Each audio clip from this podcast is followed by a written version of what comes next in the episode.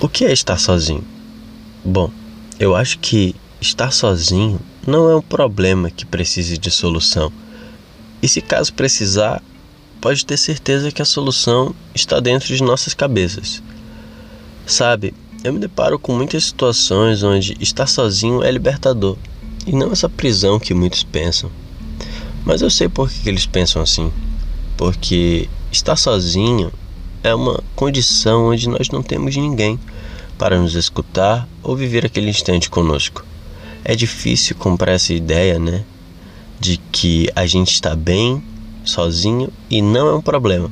A gente simplesmente está bem sozinho. Mas sabe qual é o problema de verdade? É aquele pensamento: nossa, como é triste estar sozinho. Mas não. Não é porque a gente está sozinho que necessariamente a gente está triste. A gente fica triste porque nosso cachorro morreu, por exemplo, e por isso é melhor ficar sozinho. Consegue notar que o verdadeiro problema é o fato do nosso cachorro ter morrido e não estar sozinho? Estar sozinho é uma condição natural da vida. Às vezes estamos acompanhados por alguém, às vezes.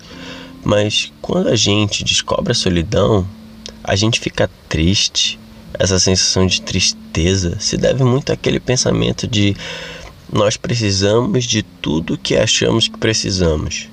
Pelo menos é o que a gente aprende. E é isso que sustenta, desde muito tempo, a nossa sociedade, ditando o que é sucesso e o que é fracasso, certo e errado.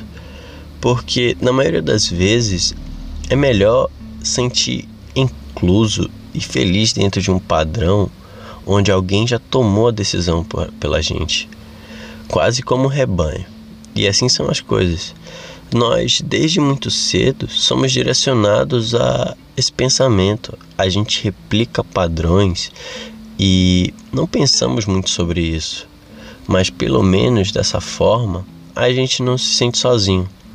Mas esse medo de estar sozinho contraria a real condição humana de estar só de ser só e de ter seus próprios pensamentos, sua própria visão de mundo.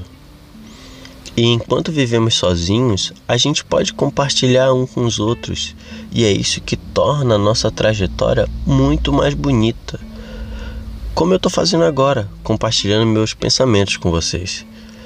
E no momento da história, onde a internet conecta tudo em um único clique, onde tudo se torna mais próximo de nós, é importante exercitar a prática de se desconectar, porque somos conectados no mundo todo a todo momento e esquecemos de nos conectarmos com nós mesmos. Em tempos de pseudo-isolamento, onde de forma superficial Parece que estamos sozinhos, mas na verdade estamos conectados com as notícias, com a vida de outras pessoas e com diversos outros tipos de informações. É importante se encontrar dentro de si mesmo. E se sentir sozinho é um efeito disso. É sinal de que a gente está vivo, de que a gente ainda sente, que a gente ainda vive.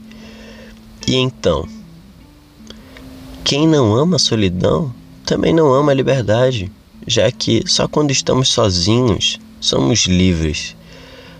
Mas isso é ser dono da verdade. E isso eu não sou. Se possível, encontre-se na solidão e sinta tudo que você precisar sentir. Então, posso concluir que cada um sente na solidão como deve sentir.